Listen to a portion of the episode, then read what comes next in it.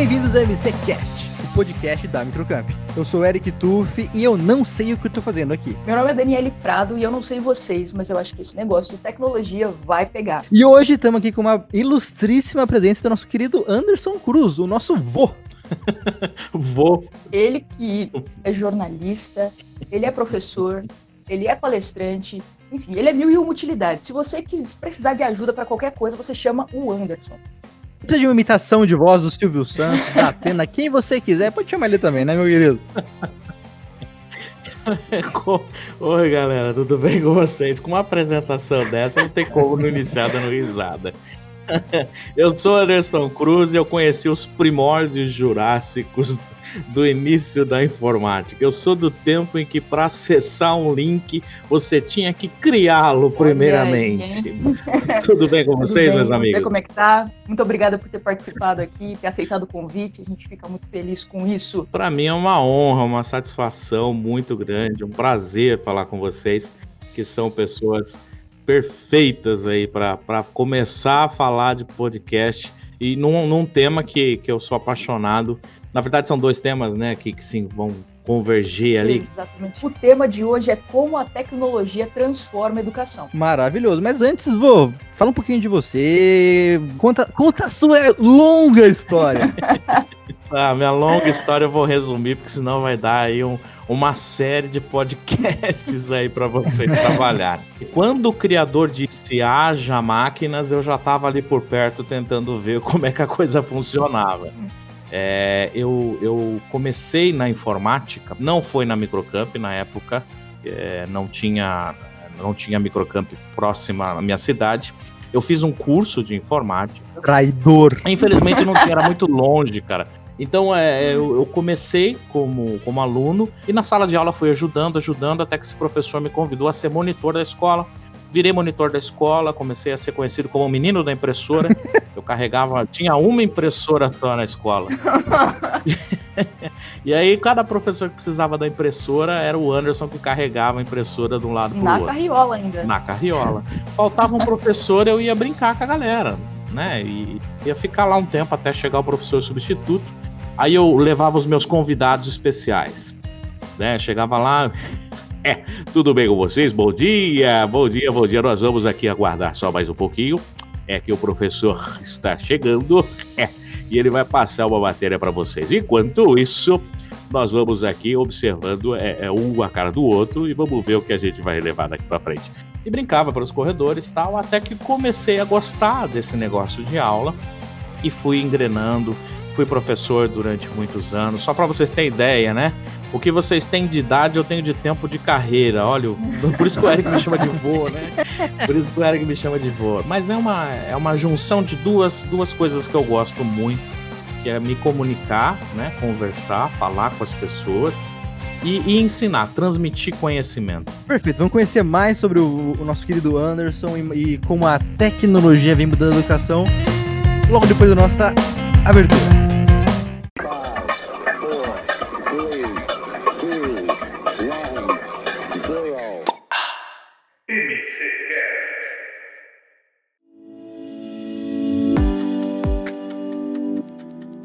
Anderson falou aqui, é, contou um pouco da, da, trajetória dele, falando de como ele gosta de dar aula, de como ele tem esse dinamismo. Para você que quer conhecer um pouquinho das aulas do Anderson, a gente tem a Maratona Microcamp que está disponível todos os dias, de segunda a sexta.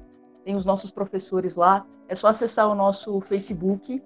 Fica aí o convite para vocês. Tem o Anderson lá dando aulas maravilhosas. É, e a gente fala muito de tecnologia, mas a didática também ela é fundamental, né? Quando o professor está disposto a ensinar de usar as, não só usar as ferramentas, mas também entender o perfil ali da sala do aluno e conseguir transmitir conhecimento. Bom, a gente fala de tecnologia, a gente não poderia deixar de lado a Microcamp, que foi a primeira escola de informática do Brasil. Na verdade, é a primeira escola de computação. Que, que título bonito. Um título aí para a gente se gabar para o resto da vida. E era o comecinho, né, dessa em 77, 76, era o comecinho dos computadores pessoais, né? A gente dava aula no primeiro computador pessoal do Brasil também, que chegou aqui, o CP500. E de lá para cá a gente acompanha muitas transformações, não só de tecnologia, mas também de geração. A geração Z são conhecidos como os nativos digitais e essa, essa molecada já nasce com computador, é, sabendo mexer, manipular um computador, um celular na mão, um smartphone, e não vive sem. Então, Anderson, minha primeira pergunta para você, assim, na sua opinião, é, a, até que ponto a tecnologia ela é importante, ela é benéfica na, na educação?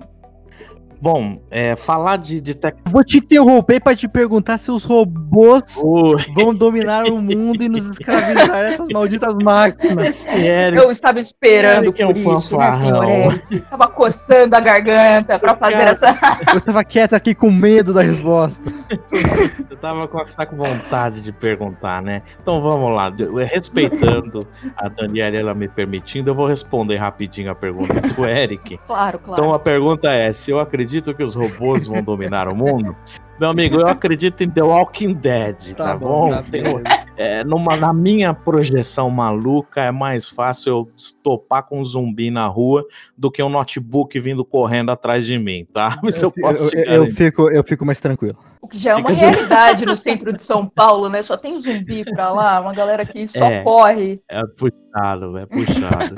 Mas, Dani, falando aí da, dessa evolução, falando, levando para um pouquinho, né? Trazendo um pouquinho para coisa séria, eu, eu acredito que o uso da tecnologia é, tem que ser tudo muito bem pensado. A gente tem, tem sempre vários cenários, tá?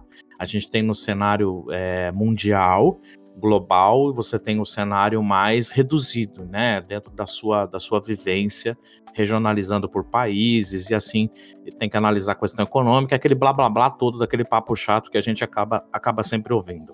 Mas, se você parar para pensar, é, hoje, hoje, é, todo o brasileiro, ele tem, independente da idade, hein? Você pode, pode observar.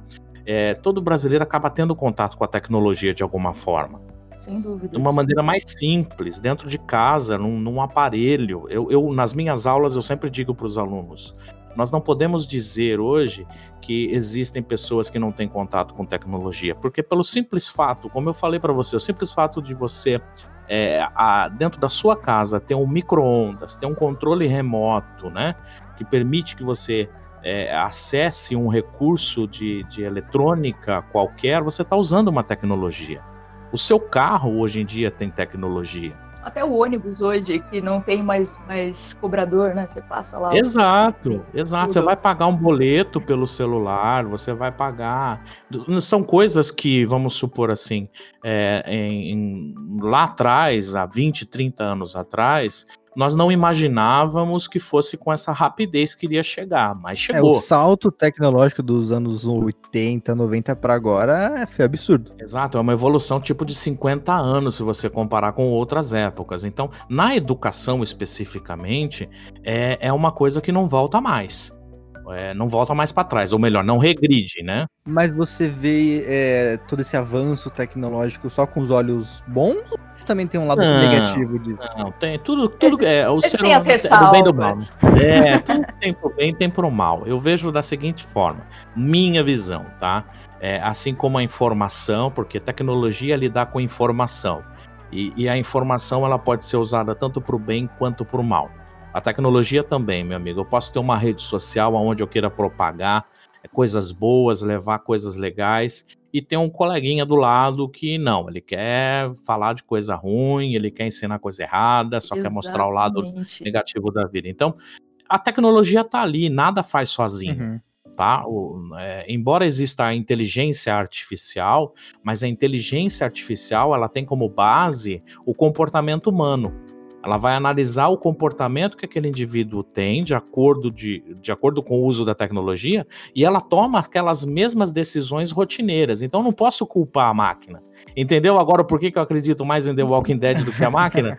Porque é, a máquina ela repete o comportamento humano. É, você pega aí o algoritmo padrão de consumo de qualquer rede social, entendeu? Se eu começar a pesquisar muito imagens é, de, de, de, guerras, ou seja, qualquer tipo de assunto, é, o algoritmo ele tá preparado para capturar esse seu comportamento e te replicar mais conteúdo daquilo. Exatamente. E uma brincadeira que eu fiz logo que começou para provar isso, para colocar na prática, eu, eu fiz uma brincadeira um tempo atrás, uns conhecidos meus que estiverem ouvindo isso vão lembrar é, eu entrei no, no, Facebook e eu falava assim para eles: quer ver como é que o algoritmo funciona? Eu começava a ver imagem de gatinho. Gatinho animal, tá, o Eric? Vou deixar bem claro. Será mesmo? É, Eric, Será? É, gatinho você tava, me, você tava me procurando, né, seu gordinho lindo? E aí eu falei: quer ver só como o, o próprio algoritmo vai começar a me direcionar só para esse tipo de imagem? Cara, foi dito e feito. Então, a, a tecnologia dentro da educação ela é tanto para o bem, vamos olhar primeiro para o lado do bem, tá?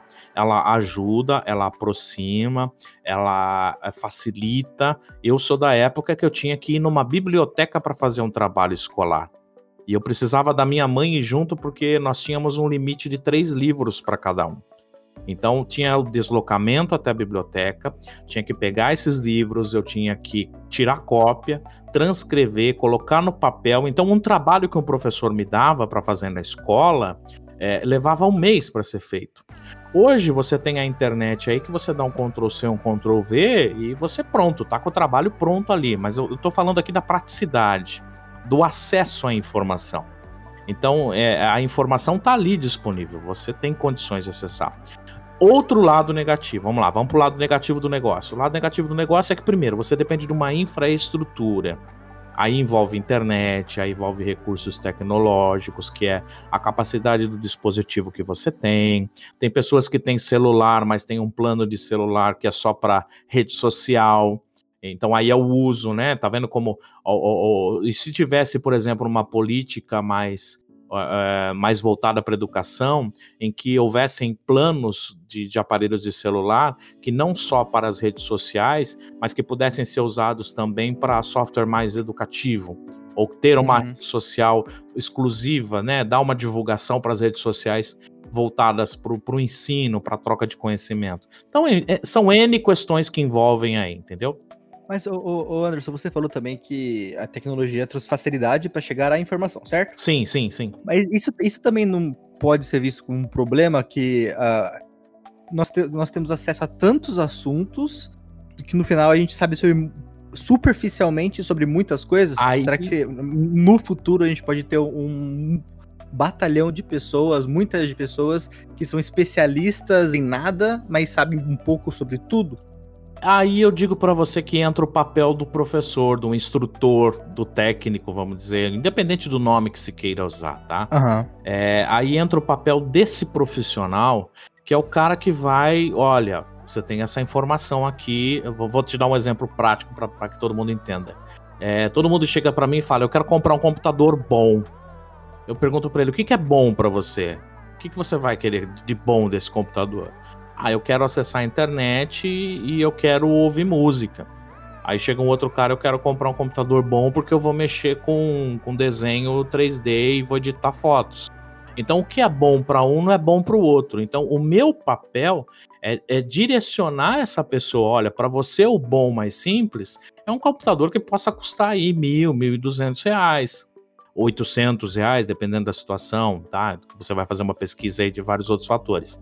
É, para o outro cara, olha, você vai ter um gasto maior, porque você tem que ter uma máquina que vai ter que ter uma placa que vai trabalhar. Então, aí entra, Eric, o papel do profissional, que é, di é direcionar. Ele, ele, ajuda a direcionar e a focar no assunto certo para ter um resultado lá. Vai, por isso é que eu defendo que nunca vai deixar de existir um professor. Porque eu, por exemplo, começo a ler alguma coisa no, na internet, quando eu vou ver, eu tô lendo sobre física atômica e no final eu termino vendo um vídeo no YouTube de um cara cortando árvore. Exato. Exatamente.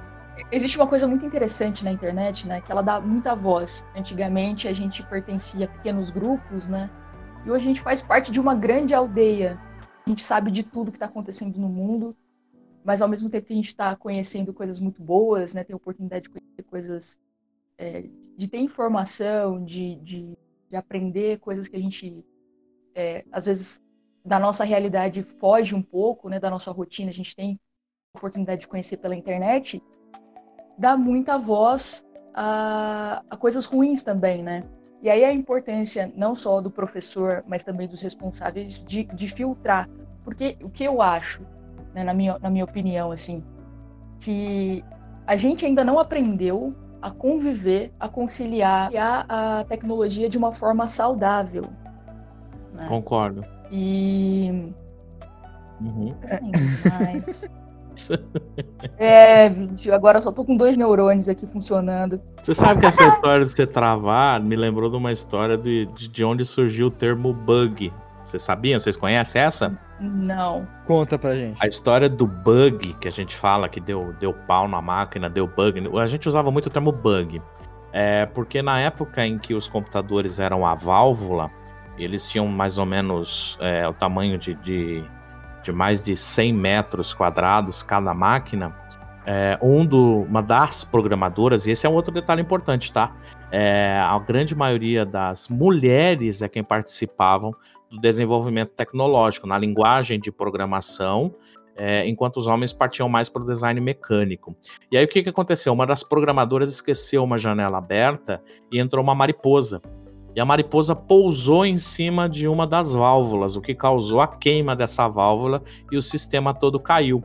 No relatório que ela tinha que, que relatar os acontecimentos, né, da, da experiência que estava acontecendo, ela falou, né, e tem registros na internet disso, é, que você teve uma queda no sistema por causa de um bug que pousou, né? O termo bug em inglês, o inseto pousou em uma das válvulas. Daí pegou essa história Deu bug na máquina. É, eu também sou olha cultura, só. velho. Anderson também é cultura, olha aí. Você acha que eu sou só coisa errada? Eu também, então, coisa quando eu falo que ele é mil e uma utilidades, eu não tô mentindo.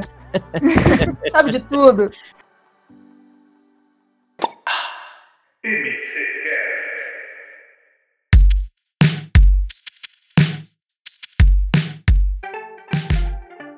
A tecnologia, ela já é uma realidade, né? Mas a gente sabe conviver com ela? Conviver com a tecnologia. Pergunta capciosa, hein? É, boa, gostei. A gente convive com ela sem perceber. Você convive com a tecnologia, já já tá, digamos assim, incorporado. Eu gosto de lembrar de Steve Jobs, porque o Steve Jobs ele tinha um conceito que para mim é fantástico ele era muito exigente, o cara era muito crítico. Para ele as coisas tinham que ser perfeitas, perfeitas ao ponto da gente não perceber o que a gente está usando. Então hoje você pega no seu celular mais ou menos quantas vezes? Vamos lá. Você para para pensar, quantas vezes você pega no celular na mão? É menor Nossa. ideia. É. Da hora que acorda até a hora que eu vou dormir. Existem alguns estudos que dizem que você pega mais no celular do que quantas vezes você pisca o olho por dia. E você sabe quantas vezes você pisca ah. o olho por dia? Você não percebe. É, é um ato involuntário, concorda? Então, já se incorporou esse procedimento de você pegar o seu celular. Mesmo que você saiba que você não tem uma mensagem, você pega para dar uma olhada. Será que não? Já, então, a, a, a tecnologia, pelo fator humano, da, dessa inserção da necessidade da informação, ela, ela já vai aparecendo na sua vida é, sem você perceber, cara. Sem você perceber. Na sua visão, Anderson, o, o ensino à distância dessa forma é eficiente igual ao presencial? Ou vai ser? Ele é. Não, eu acredito que o contato humano tenha que existir, Eric, sempre em, em qualquer momento, hum. tá? Porque você se distanciar também totalmente é, é complicado mas ele tem a sua eficácia comprovada, ou seja, ele é eficiente sim a partir do momento que quem está usando, aí eu volto a falar do comportamento humano, tudo envolve muito comportamento humano, é, se a pessoa está preparada para isso. Existem pessoas que são preparadas psicologicamente, ela tem uma organização, o cara faz 200 cursos online sem precisar entrar numa sala de aula, e o cara é bom. Esse é o Tem outras também, pessoas, né? exatamente. Tá preparado é. para isso.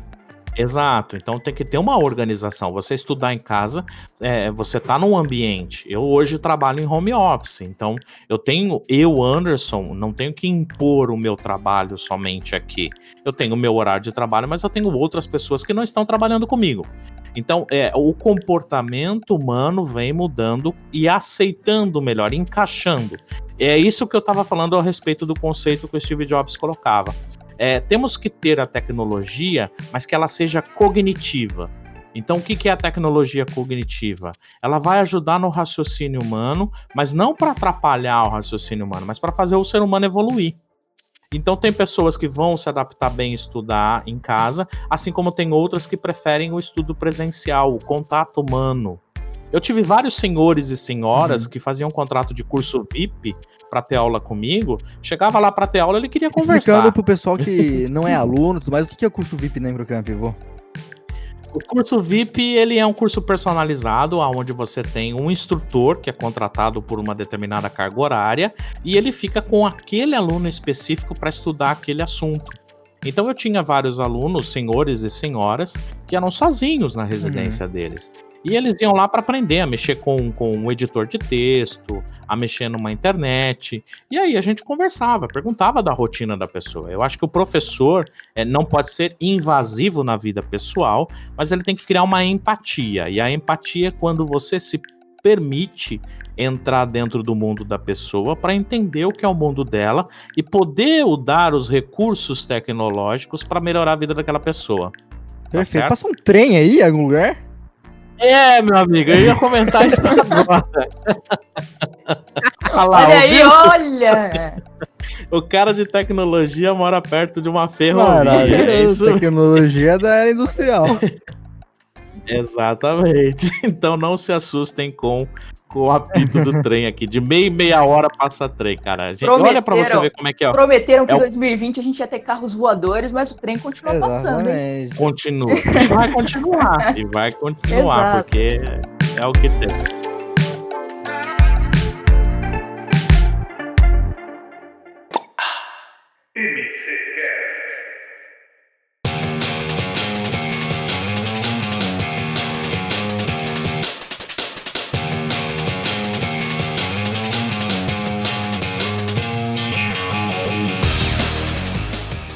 Mudaram, né? De repente as pessoas tiveram que se adaptar, as empresas, a esse novo modelo de aulas. Se tiver que se adaptar meio que forçadamente, né?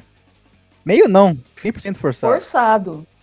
Quem, quem tinha uma resistência com isso teve que, que abrir mão para continuar sobrevivendo, né? E como tem sido esse esse novo movimento de aulas online ao vivo, como os alunos têm recebido isso? Está sendo positivo? É, tem que ser melhorado? Qual a sua opinião sobre isso, Anderson? Eu vejo, eu vejo claro. como mais uma fase de transição.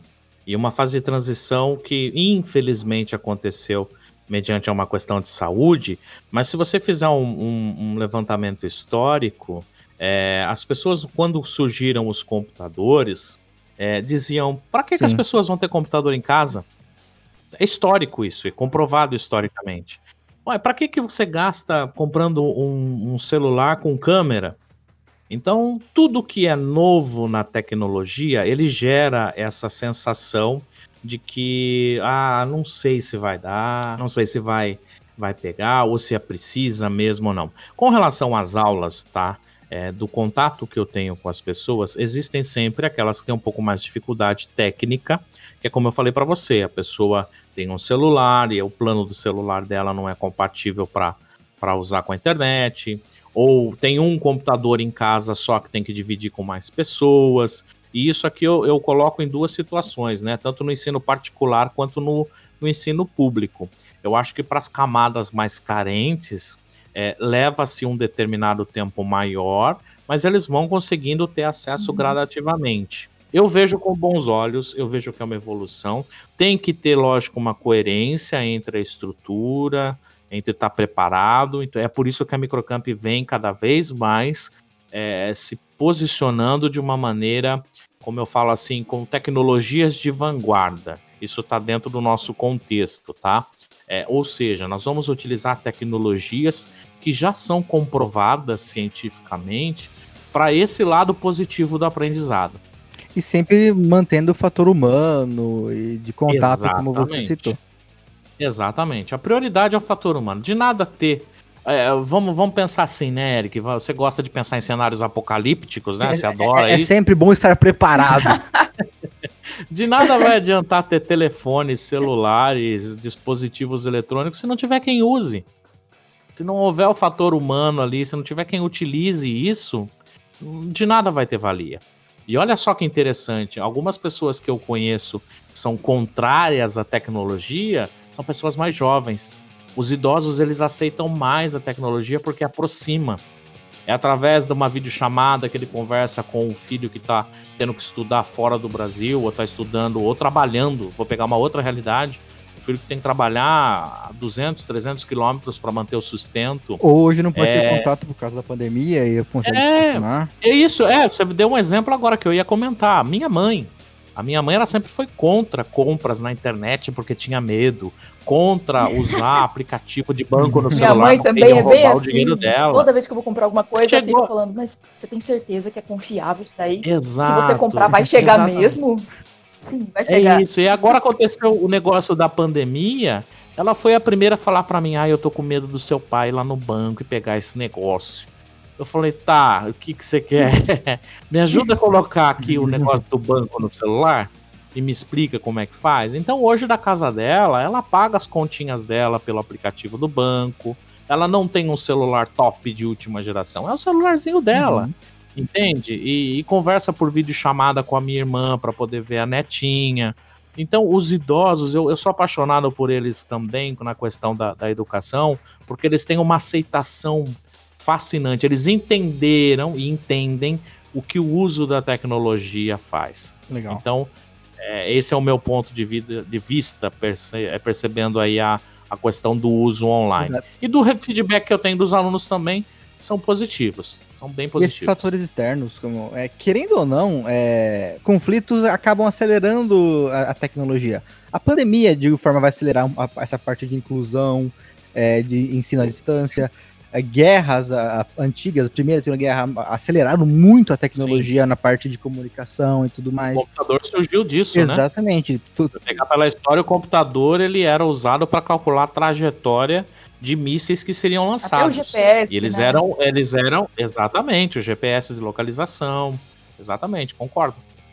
É, era só isso, mano. Desculpa, eu atropelei o coitado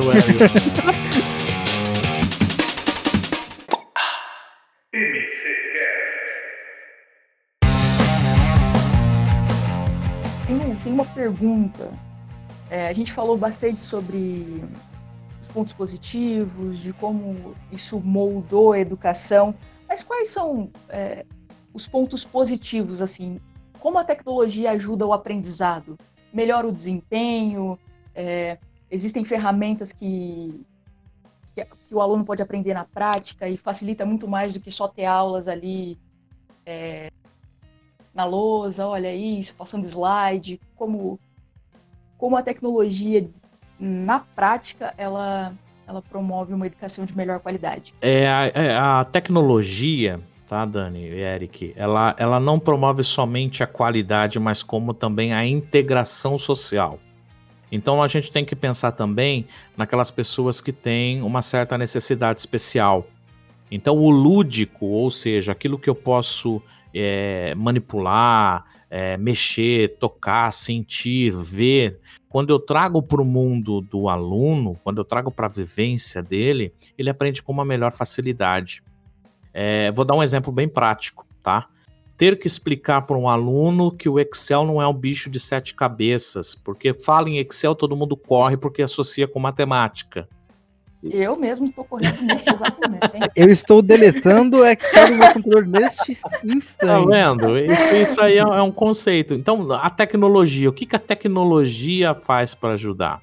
E aí entra o papel do intermediador, que é o professor, que é um instrutor, que vai né, é, orientar. É, então, é, sempre tem essas três definições: orientador, instrutor, professor, que acaba confundindo um pouco a cabeça das pessoas. É um assunto lá para a gente conversar lá para frente, mas é, são essas pessoas que estão ali para preparar você para usar essa tecnologia. Perfeito, então, gente. Anderson, muito obrigado pela sua participação, cara. Valeu, foi, foi... Anderson, pela participação aqui, foi enriquecedora. Foi lindo. Ilustre. Eu é que agradeço a participação, a oportunidade que vocês me deram de falar.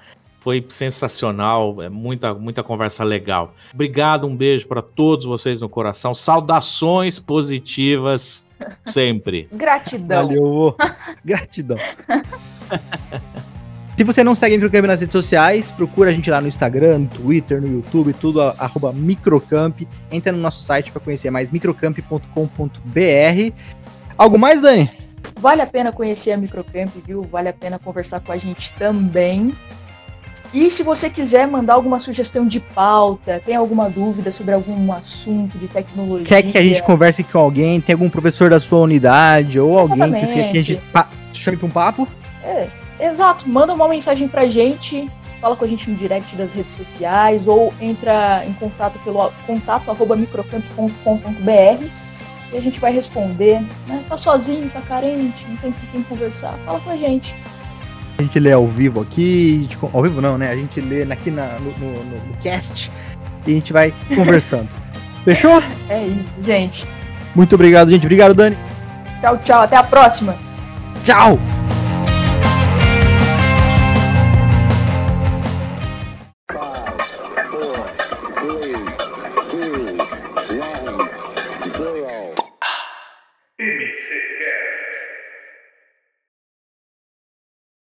Peraí, gente, deixa só. O gordo tá me chamando aqui, responda ele aqui. Gordo, pra quem não sabe, é o nosso chefe. É o João. É o João.